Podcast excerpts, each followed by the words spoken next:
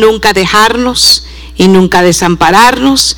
Él ha dicho que en medio del fuego Él va a estar con nosotros y por las aguas el Señor tampoco nos va a abandonar. Así que en esta tarde vamos a meditar en el consejo de la palabra del Señor y fortalecernos en ella y, decirle, Señor, habla en mi vida porque de repente, de repente usted o yo estamos pasando uh, un proceso en el cual no podemos entender. Sabe, el mundo está afligido, hermanos. Hay mucha desesperación, hay mucha necesidad eh, por donde quiera o usted en su trabajo, seguramente como yo en el mío. Encontramos personas que tenemos contacto con ellos y vemos que están tristes, tienen preocupaciones y preocupaciones bien grandes. Y, fíjese que usted y yo somos bien bendecidos, porque tenemos la oportunidad de venir y de congregarnos, y de venir y de adorar. Y, y el Señor nos ha dicho que nosotros podemos poner todas nuestras cargas, aflicciones, necesidades y traérselas a Él porque Él tiene cuidado de nosotros. Pero, pero aquellos que no tienen puesta su fe en Jesucristo van por la vida sin esperanza. Y, ese es un cuadro muy triste y por eso encontramos gente al borde de la desesperación, por eso encontramos eh, personas y en especial eh, em, vemos personas que vienen llegando a esta nación y tienen, y tienen mucha nostalgia y es natural porque recién eh, han dejado atrás todo lo que para ellos era conocido o servía de algún soporte y de repente hay muchas familias desintegradas, parte aquí en esta nación y parte en Latinoamérica. Pues yo quiero decirle que en la escritura, en la palabra del Señor, en esta hora, quiero que meditemos acerca de, lo que el Señor nos, nos dice y que es el, la fortaleza de nosotros, es su palabra, son sus promesas. Usted y yo aquí no venimos por, por costumbre, así como no ofrendamos por tristeza y con necesidad, porque el Señor ama que lo hagamos alegremente. Igual adoramos no por, por costumbre, no lo hacemos eh, porque el otro me dijo que levantara las manos o el otro me dijo que cantara, lo hacemos porque la fortaleza del creyente está en la alabanza con el Señor. La palabra del Señor en 2 de Corintios capítulo 4, verso 17 dice así, yo se la voy a leer en la versión en la Reina Valera se lo estoy leyendo en la 1960. Porque esta leve tribulación momentánea produce en nosotros un cada vez más excelente y externo peso de gloria. No mirando nosotros las cosas que se ven, sino las que no se ven, pues las cosas que se ven son temporales, pero las que no se ven son eternas.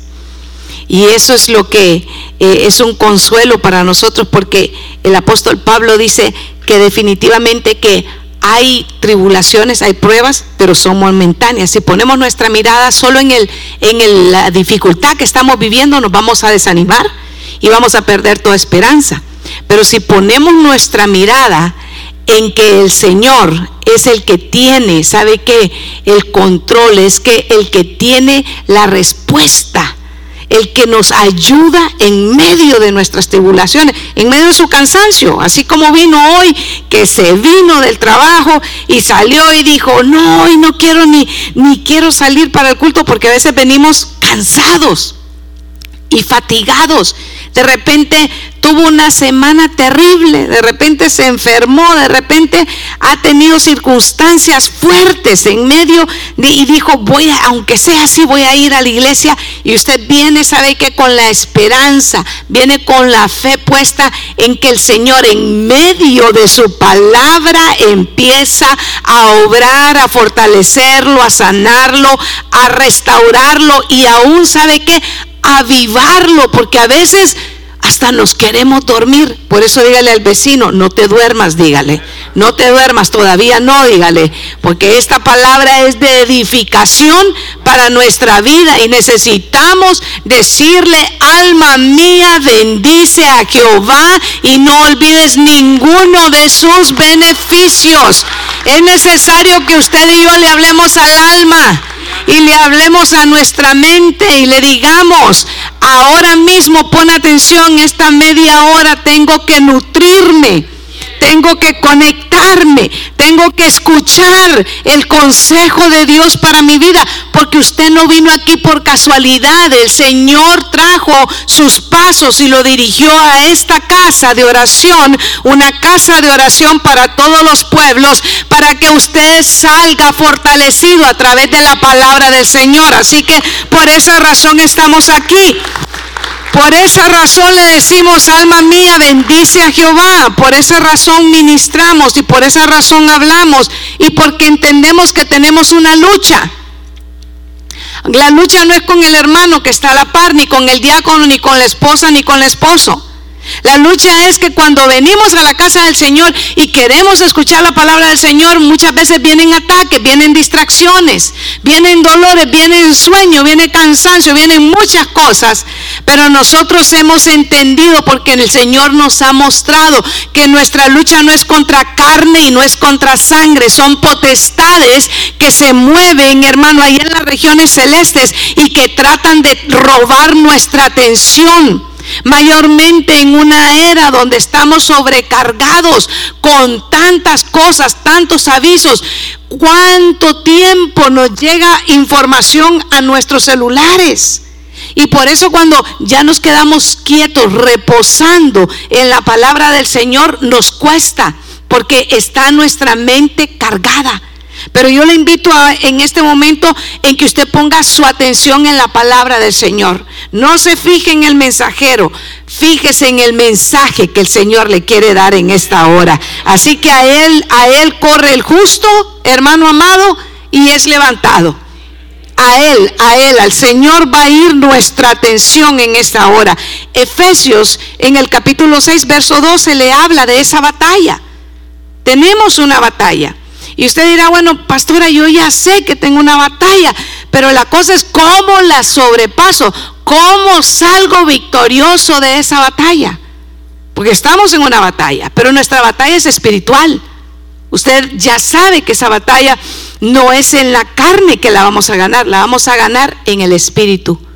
Porque el Señor mismo ha dicho, no es con espada y no es con ejército, más con su Santo Espíritu, ha dicho el Señor. Es el Espíritu de Dios el que nos sostiene aquí.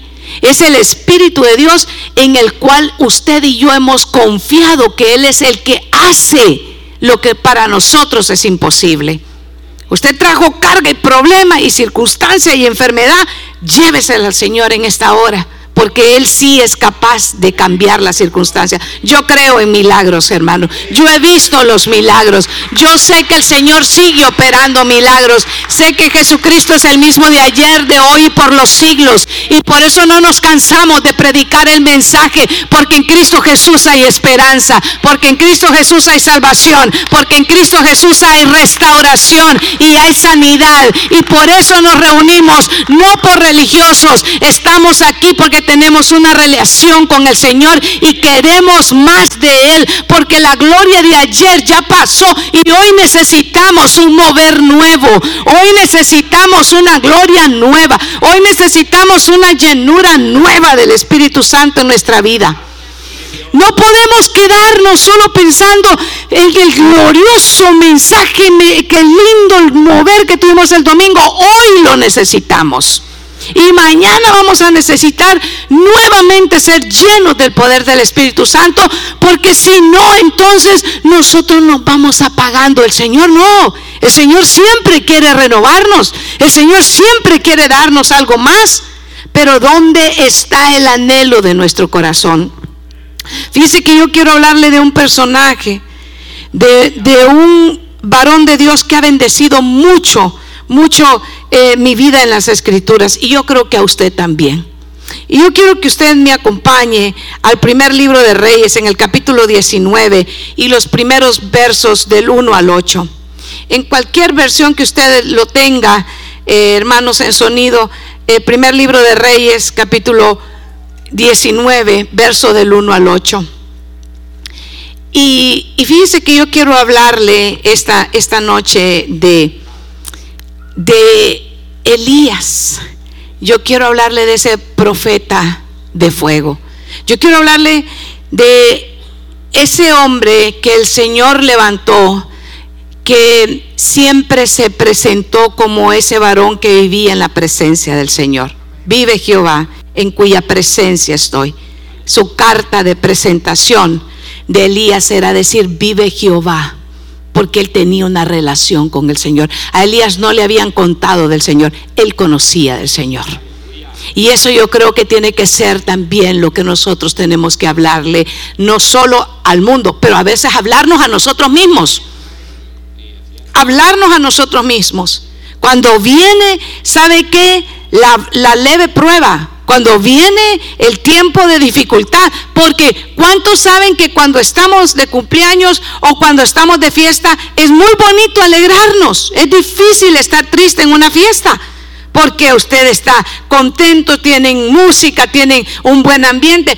Pero cuando las dificultades llegan, cuando está en el hospital, cuando está pasando situaciones, cuando lo despidieron del trabajo, cuando le dieron un diagnóstico contrario, cuando le dijeron en el, en el hospital que tenía leucemia o que tenía alguna enfermedad, ¿sabe qué tremenda? Qué difícil es enfrentar esas pruebas con gozo. Qué difícil, pero ahí es donde tenemos que hablar y decir, vive Jehová en cuya presencia estoy. Vive Jehová en cuya presencia yo vivo. Por eso es necesario que hoy, yo le quiero hablar del hoy, hoy tenemos que experimentar nuevamente esa llenura del Espíritu Santo. Hoy necesitamos tener la convicción que estamos delante del Señor. Hoy cuando adoramos, decirle, Señor, hoy necesito de ti. Porque hoy traigo estas pruebas, hoy traigo estas dificultades, hoy te traigo alabanza, pero es un sacrificio. Es un sacrificio de mi, de mi corazón para ti, porque hay necesidad en mi vida. No podemos negar en algún momento de nuestro caminar estamos pasando pruebas y estamos pasando dificultades. Y, y fíjese que cuando Acab llegó a su casa le contó a Jezabel todo lo que Elías había hecho. ¿Y de qué están hablando aquí? Incluso la manera en que había matado a todos los profetas de Baal. Qué tremendo empieza este verso. Le voy a poner un poquito el contexto. Fíjese que dice en el, en el verso 12, en verso 3 adelante, está contándole a Acab era un rey y Jezabel era su esposa. Y Jezabel tenía muchos profetas de dioses falsos. Y ellos habían llenado al pueblo de Dios. ¿Cuál es el, pueblo de Dios? Israel le habían llenado, ¿sabe qué? De cultos idolátricos. Y entonces había llegado el profeta Elías y había confrontado todo eso.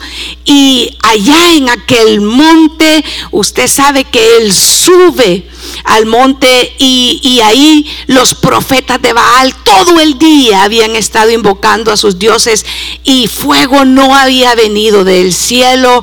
Y luego al caer la tarde Elías arregla, restaura, levanta el altar y él, él presenta el sacrificio y dice la palabra del Señor que fuego vino del cielo y consumió todo.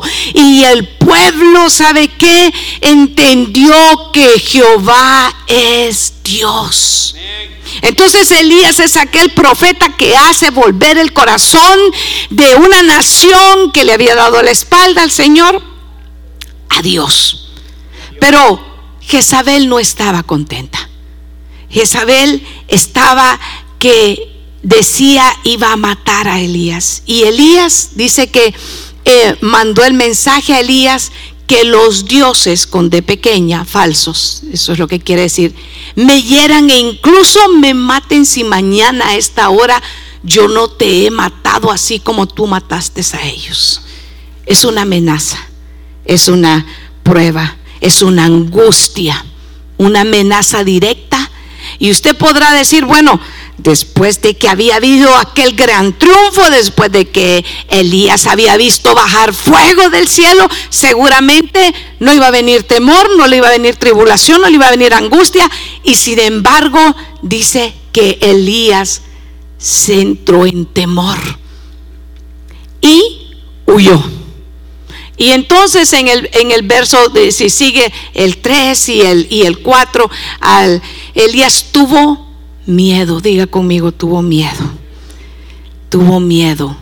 ¿Sabe que ese sentimiento hace que a veces nosotros magnifiquemos las cosas que nos están pasando?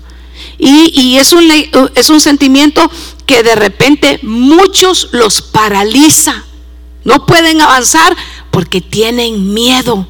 No pueden salir a enfrentar lo que tengan que hacer porque tienen temor. En ese momento entró temor, vino miedo. ¿Por qué? Por la amenaza.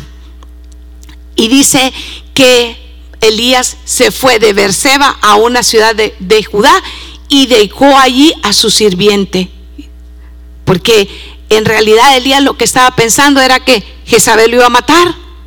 Y entonces se va y luego siguió todo el día hasta llegar a un desierto. ¿A dónde se fue Elías? Al desierto. Y usted sabe que en el desierto no hay nada bueno.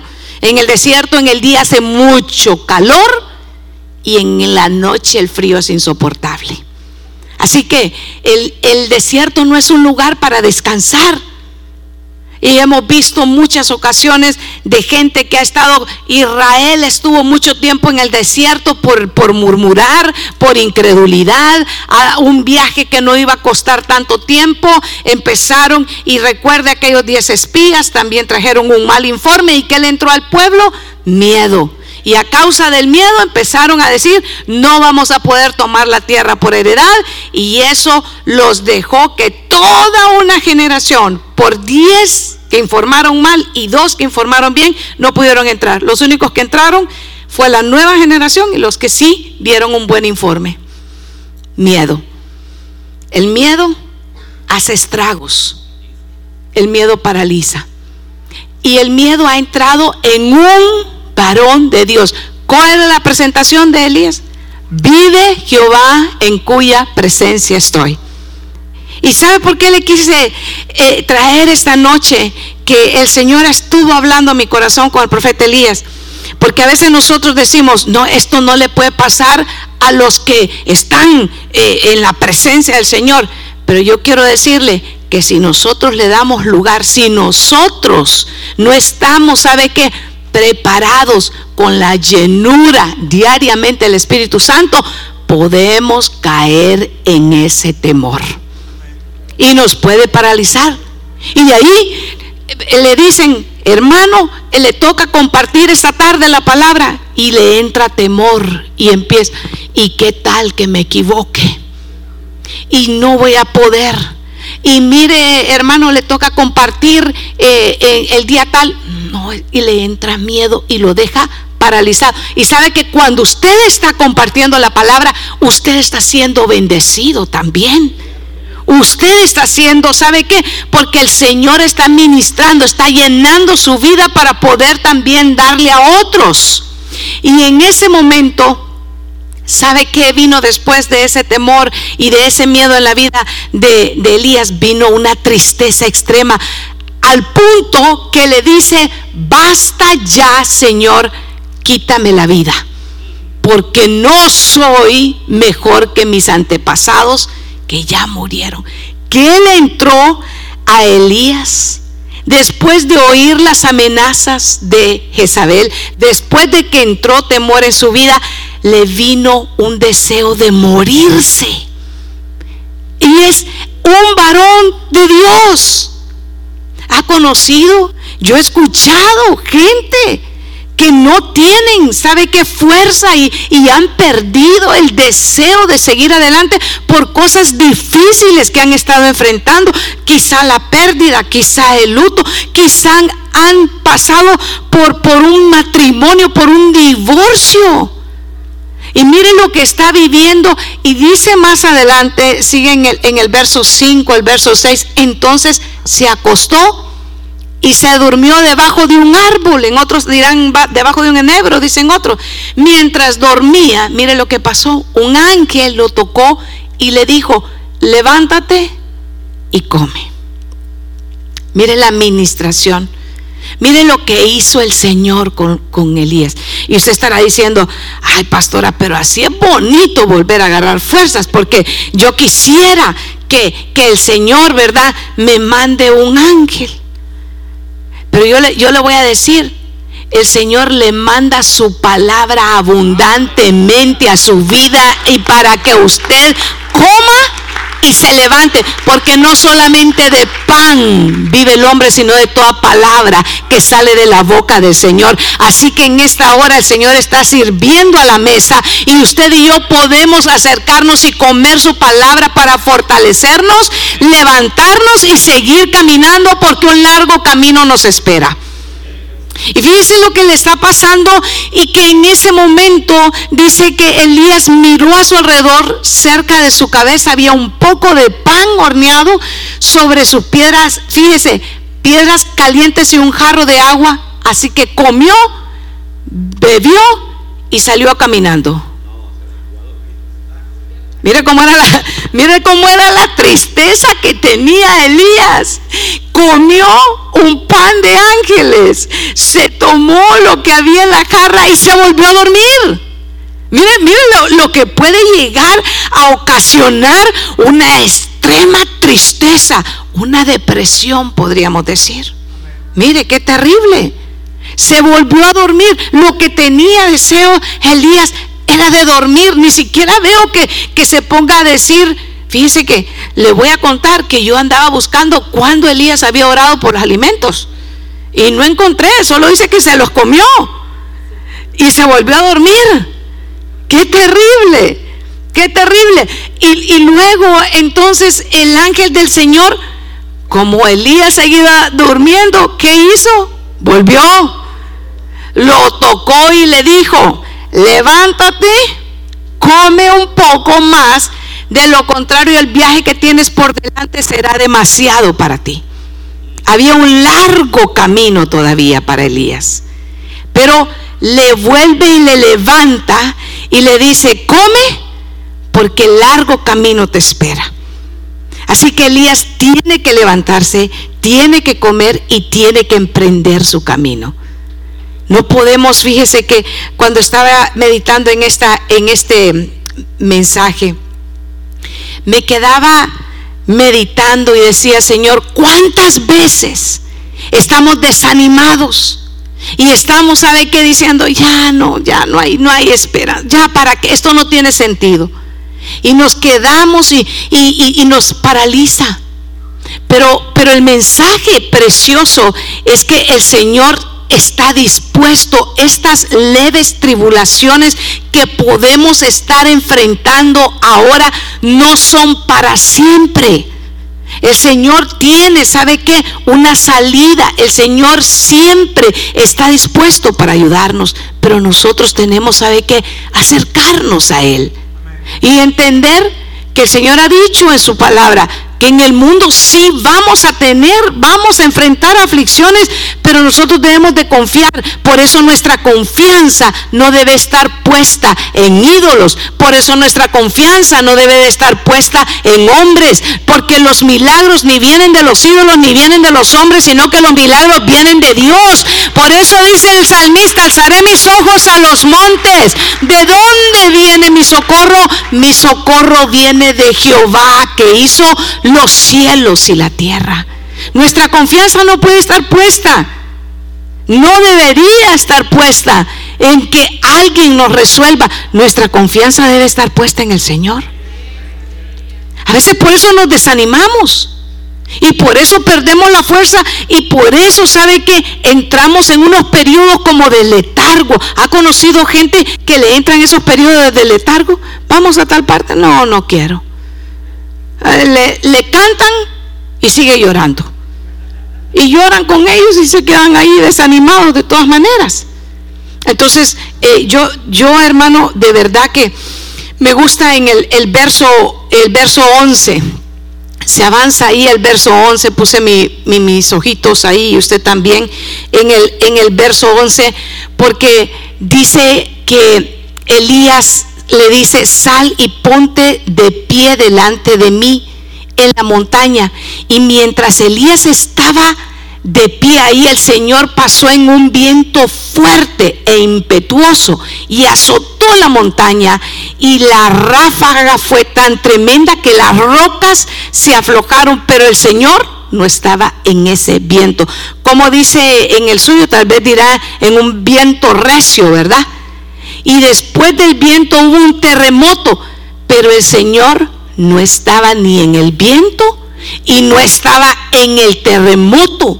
O sea, algo terrible lo que estaba sucediendo. Pero en el verso, eh, vamos a ver, el 12, dice que allí hay algo muy interesante.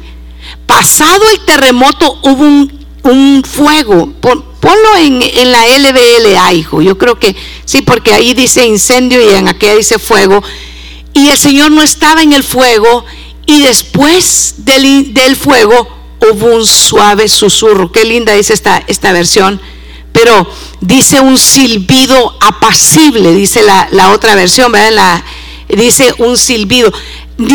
o sea, habían cosas que hicieron mucho impacto, mucho ruido, pero el Señor no estaba ahí, sino que el Señor estaba en el silbido apacible y a veces sabe que nosotros estamos esperando que, que haya una, una, cosa extraordinaria y decimos, no, si, si no sucede así y hacemos nuestras propias, ¿sabe qué? Imaginaciones de cómo queremos que Dios nos hable. Que como el Señor tiene que suceder esto y que me mande un ángel y que haga esto. Y el Señor nos está hablando a través de su Santo Espíritu, a través de ese silbido apacible, a saber de esa palabra que nos está diciendo, no te he dejado, no te he abandonado. Y el Señor está hablándonos, pero nosotros a veces estamos, ¿sabe qué? Desapercibidos por el miedo, por el sueño o por el cansancio que de repente podemos traer por días acumulados de trabajo y es legítimo. Porque usted trabaja y yo trabajo y podemos conjugar todo el verbo trabajar, ¿verdad? Yo, él, nosotros, vosotros, todos trabajamos, ¿verdad? Dicen, dicen amén, ¿verdad? Sí, y me va a decir, pastores, que la palabra dice, si no trabajo tampoco como, ¿verdad? ¿Verdad que me lo va a decir? Y gloria a Dios. Pero lo importante es que nosotros aprendamos a dejarnos, ¿sabe qué? Ministrar, a escuchar el silbido apacible del Señor, porque en ese silbido apacible el Señor nos está hablando y no solo nos habla, sino que nos levanta, sino que sabe que también nos alimenta, nos fortalece, nos da la fuerza para seguir caminando, porque aún hay muchas cosas que el Señor quiere hacer a través de su vida y a través de la vida de la iglesia y tenemos que seguir predicando el mensaje hasta que el Señor vuelva por su iglesia y nos encuentre, ¿sabe qué? Trabajando en su obra, alabándole y exaltándole en medio de las pruebas, en medio de las tribulaciones, en medio de las dificultades, no quiere decir que usted va a reprimir sus sentimientos. No quiere decir que usted va a andar ahí por la vida diciendo, no, no, no, no, no tengo miedo. Puede ser que hayan cosas que estén sucediendo. Lo que tenemos que aprender es, ¿sabe que No quedar estacionados, que no sea el miedo el que lo tenga, ¿sabe que Inhabilitado a usted, sino que usted ponga su confianza y yo poner mi confianza y la iglesia poner la confianza no en los hombres, sino en la palabra del Señor, sino en la promesa que Él nos ha dado, sino que nosotros tenemos que decir, Señor, en todo tiempo te voy a alabar, Señor, en todo tiempo te voy a exaltar, entienda o no entienda mi esperanza no está puesta en hombre, mi esperanza está puesta en ti, Señor. Hoy me levanto en el poder del Espíritu Santo y sigo caminando hasta que el Señor diga que se ha terminado. Muchos toman las decisiones de terminar las cosas. Y cuando el Señor sabe que está en el asunto, aunque no parezca que tiene sentido, Dios sí le va a encontrar sentido a todo. Para Elías, ¿sabe qué? La amenaza que tenía de Jezabel no tenía sentido porque venía de una gran victoria. A veces yo no sé si a usted le ha tocado, pero me voy a ministrar. A veces nosotros los pastores o los predicadores o los evangelistas tenemos una, unas extraordinarias reuniones poderosas. Hemos visto milagros y la gente recibiendo el poder del Espíritu Santo y de repente vamos y vamos saliendo y encontramos problemas grandes. Pastor, se arruinó él. No digo qué porque en parte hablamos y en parte profetizamos. Y entonces vienen los problemas y, uno trata como, como de encontrar el sentido y dice, pero Señor, si acabamos de tener una tremenda gloria. Señor, si en medio de la alabanza, qué cosa más hermosa. Y de repente encontramos que vienen las circunstancias y puede llegar el desánimo. Puede, puede venir cierto temor a nuestra vida. ¿Sabe por qué? Porque nos ponemos a pensar, ¿y cómo voy a salir de esto? ¿Cómo voy a salir? Especialmente cuando son problemas de salud o cuando son problemas de abogados. Usted ha conocido nuestra oración por años y años que nosotros le clamamos al Señor, Señor, líbranos de caer en manos de abogados o en caer en manos de doctores. Porque una vez que lo tienen, es por episodios. Usted ya sabe, ¿verdad? ¿Y cuánto cuesta cada episodio? Quizá 500 o 1000 dólares el episodio. No son como los de Netflix, son gratis. Bueno, algunos, ¿verdad? Si lo comparte con alguien, ¿verdad? No, no comparta cuentas. Hay que ser ético. Después, dice la palabra del Señor, y eso que tiene que ver con el mensaje, pastora, no se preocupe, no le ande buscando sentido. Usted sabe que todo agárrelo y diga, de algo me va a servir de algo me va a servir. Pero del verso 12 al 14, usted encuentra, usted encuentra, y él, fíjese, en el verso, en el, en el verso 13, eh, y sucedió que cuando Elías lo oyó, ¿qué oyó Elías? El silbido apacible, de eso estamos hablando. Se cubrió el rostro con su mano y salió y se puso a la entrada de la cueva. ¿Dónde estuvo todo el tiempo? Metido en una cueva. Ahí estaba. ¿Estaba qué?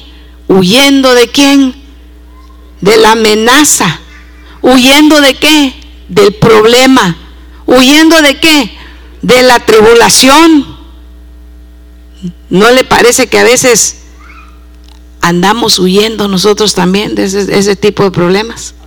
A veces miramos que la circunstancia está difícil y en lugar de correr al Señor, yo no sé por qué sucede, en lugar de correr más, más acercarnos al Señor, le pasa una circunstancia y dice, no, ya no voy, ya, ya el Señor, muchos, es que el Señor se ha olvidado de mí, al contrario, es cuando más debemos de persistir, es cuando más debemos de insistir es que en lugar de alejarnos es acercarnos. En lugar de irnos lejos, como hizo el pródigo, más bien es devolvernos a casa, levantar nuestros ojos y decir, en la casa de mi padre mucho alimento hay, volveré mejor a la casa de mi papá, porque allá me va bien. Volvamos al Señor, acerquémonos al Señor, dejemos de alejarnos del Señor cuando hay problemas cuando hay circunstancias, cuando el matrimonio no está marchando bien, cuando los hijos no están afirmados en la fe, es cuando más hay que acercarse. Cuando está jovencito, muchos dicen, no, estoy muy joven para buscar al Señor. ¿Con qué va a limpiar el joven su camino sino con la palabra del Señor? Es el Señor el que te va a dar la gracia. Es ahora que estás jovencito. Ven y acércate al Señor porque ahí es donde vas a encontrar, sabes que la verdadera plenitud de tu vida y el propósito que Dios tiene para tu vida solo te lo puede dar el Señor en Cristo Jesús. El mundo le dice que no, pero Cristo Jesús los está llamando. El mundo les dice, tienen tiempo. Y el Señor dice que nosotros estemos, ¿sabe qué? Preparados, porque los días en los que nosotros vivimos son malos. Entonces no debemos de alejarnos. En lugar, sálgase de la cueva. No se quede en la cueva. Para es, el tiempo, ¿sabe qué? De salir y decirle, Señor, aquí está mi vida. Estas son mis... Usted, usted sabe que Dios conoce lo que hay en su corazón. Dice amén, ¿verdad? Todos, es, es la clásica, hermano, la, la excusa que no, no fui hoy, pero Dios sabe lo que hay en mi corazón. Definitivamente, porque Dios con engañoso es el corazón, dice que más que todas las cosas, ¿verdad? ¿Verdad que engañoso es? Pero ¿quién conoce el corazón? Dios. Él es el que conoce y revela lo que hay en nuestro corazón. Y dice el Señor que conocemos lo que hay en nuestro corazón porque de la abundancia de qué? Del corazón que habla la boca. De eso habla la boca. Así que si nosotros estamos siempre renegando, murmurando, como hacía Israel ahí en el desierto, es porque hemos dejado que nuestro corazón esté cargado de negatividad, de murmuración y sabe de qué, de estar comparándonos con otros. Sabe que denle mejor gracias al Señor y empiece a alabarlo y empiece a decirle, gracias Señor porque me has hecho una nación santa, un pueblo que me has llamado de las tinieblas a tu luz admirable. Mejor empiece a levantar sus manos al cielo y a decirle, Señor, aunque no entiendo esta circunstancia, aunque no entiendo esta amenaza, aunque no entiendo este problema, te doy desde ya las gracias y sé que vas a operar en favor de esta circunstancia, en favor de mi vida y empezar a tomar, ¿sabe qué? Las promesas del Señor. Mucha gente vive con miedo, con ansiedad, muchos viven metidos, ¿sabe qué? En una cueva, pero no buscan del Señor, no buscan la promesa. ¿Sabe qué hay que hacer? Decirle, Señor, esto dice tu palabra. Orar conforme a lo que dice su palabra. Quitemos todo lo que el mundo nos ha puesto. No es pensamiento positivo. No son los ídolos. No son los hombres. Es la palabra del Señor la que nos hace permanecer para siempre, hermano. Afirmados en su promesa. Afirmados en su palabra. A veces lo que hacemos es que nos ponemos a escuchar y yo, yo respeto mucho los que comparten esas palabras de motivación y eso está, perfecto. Si eso le gusta, dele. Pero ¿sabe qué? Todo pasa. Todos esos consejos que, que tan bonitos que uno, pero la palabra del Señor permanece para siempre. Permanece para siempre agarre la palabra del Señor y sabe que levántese pidiéndole al Señor conforme a su palabra. Señor, yo confío. Lo que me has dicho, Señor, yo lo creo. Yo en tiempos malos no voy a ser avergonzado. En días de hambre yo voy a ser saciado, Señor. Fíjese que hemos pasado tiempos difíciles y fíjese que el Señor siempre provee. El Señor siempre provee. El Señor siempre lo sustenta. De repente lo hace pasar un proceso más, más intenso a uno. Pero ¿sabe por qué? Porque algo está sacando. Está sacando lo precioso de en medio de entre lo vil de nuestro corazón. Y por eso es que a veces el proceso a veces se siente fuerte. Pero es porque nosotros lo necesitamos. ¿Y sabe por qué? Alégrese porque es hijo. Porque el Señor a los que recibe por hijos también les pone, ¿sabe qué? Y les muestra su amor y a veces nos muestra que hay cosas que tienen que salir de nuestra vida. Hay cosas que debemos de entregar. ¿Qué tenía que entregar Elías? Sal de la cueva, le dice. Vamos, y empieza a escuchar que el silbido apacible del Señor. Dios lo estaba ministrando porque eso era lo que necesitaba Elías. Porque cómo estaba Elías, estaba temeroso. Porque cómo estaba Elías, Elías estaba triste no tenía deseo de vivir. Entonces, ¿cómo lo está ministrando el Señor? Con un silbido apacible. Lo está ministrando a través de su Santo Espíritu, a través de su presencia, para que recordara Elías que era el varón que se presentaba. Vive Jehová en cuya presencia estoy. Vive Jehová en cuya presencia yo vivo. Podemos decir usted y yo, Señor, ese es el anhelo de mi corazón. No que me cuente, yo quiero vivir la experiencia de que sea tu Santo Espíritu hablando cada día mi vida. Que en medio de que encontramos un, mire, compañero de trabajo, familiares, amigos, el esposo, la esposa, el hijo puede estar, ¿sabe qué? Pasando las situaciones difíciles. ¿Qué tenemos que hacer? ¿Verdad? Contame más. ¿Ha, contado, ha encontrado usted a gente que solo no se cansa, que le cuenten y que le cuenten? No, ¿sabe qué usted tiene que decirle? Mira, ese es, para, para, para. Ese es el problema, sí. La situación está difícil, la situación, sí está difícil. Pero ¿sabes qué? El Señor ha dicho, el Señor ha declarado Vamos a agarrarnos de la promesa del Señor. Vení, oremos. Vení, clamémosle al Señor, porque Él sí puede cambiar la circunstancia. Vení y empecemos juntos a clamarle al Señor. Y ahí es donde sabe que las cosas empiezan a cambiar. Las cosas empiezan, ¿sabe qué? hablar el, silbido apacible a nuestro corazón. Y, y fíjese que a veces el problema sigue ahí. El problema está ahí. Pero ¿sabe qué ha cambiado? ¿Sabe qué ha cambiado su corazón? A través de la oración, a través de la búsqueda. Usted se ha fortalecido. Usted se ha fortalecido. Y el, el problema sigue siendo el mismo. Y a usted le dicen, pero eh, ya, ya eh, está arreglado. No, usted dice, no, el problema sigue estando igual. El que ha cambiado soy yo, porque ahora no lo veo con los ojos naturales, porque ahora mi vista no está puesta en lo natural, sino que está puesta en lo sobrenatural, que el Señor va a operar en medio de esta dificultad. Y sé que todo lo que el Señor va a hacer va a obrar al final para mi bien, como lo dice el apóstol Pablo en el capítulo 8, verso 28 de Romanos, donde nos está diciendo que todas las cosas van a operar. No dice que todas van a cambiar. No dice que usted va a orar y que todo va a cambiar. Es probable que esa situación y ese sufrimiento el Señor lo está utilizando para moldear nuestra vida, para acercarnos a Él, para quitarnos la tibieza, para quitarnos el sueño. Ahí te hablan, dígale al vecino. Vea, no te duermas, dígale, porque hoy están hablando del sueño, dígale. Dígale, dígale. Es que, es que mire, a veces, a veces para quitarnos el sueño, para que nos levantemos un poquito más temprano y oremos, hermano.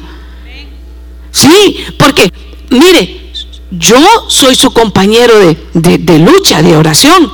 Pero yo no lo voy a llevar en oración porque no soy taxi, ni Uber, ni camión, ni troca.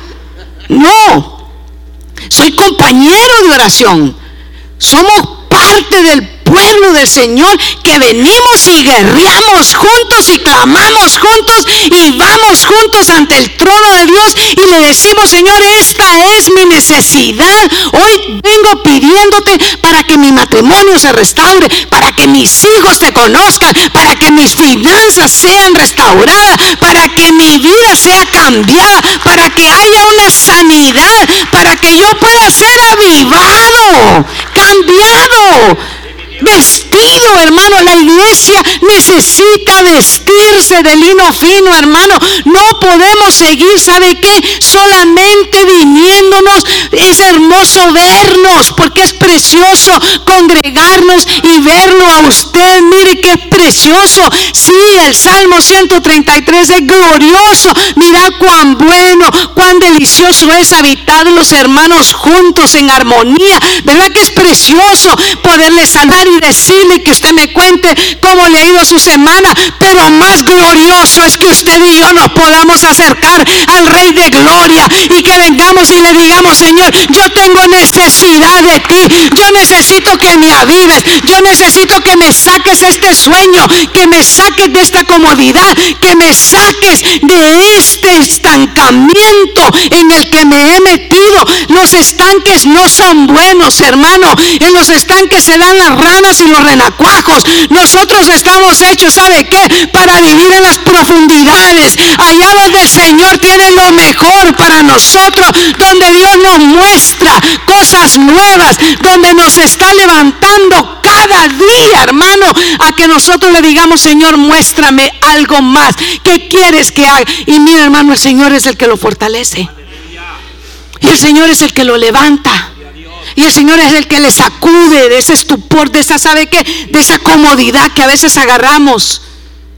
No podemos quedarnos así como, como acostumbrados a que, ah, sí, Y a mí ya se me acabó el tiempo, ya me dijeron que ya me tengo que... Pero, gloria a Dios, uno dijo, sigan, con eso es suficiente, hermano. Pasen los hermanos de Asaf, pasen los hermanos de Asaf para que podamos, ¿sabe qué? Darle gloria al Señor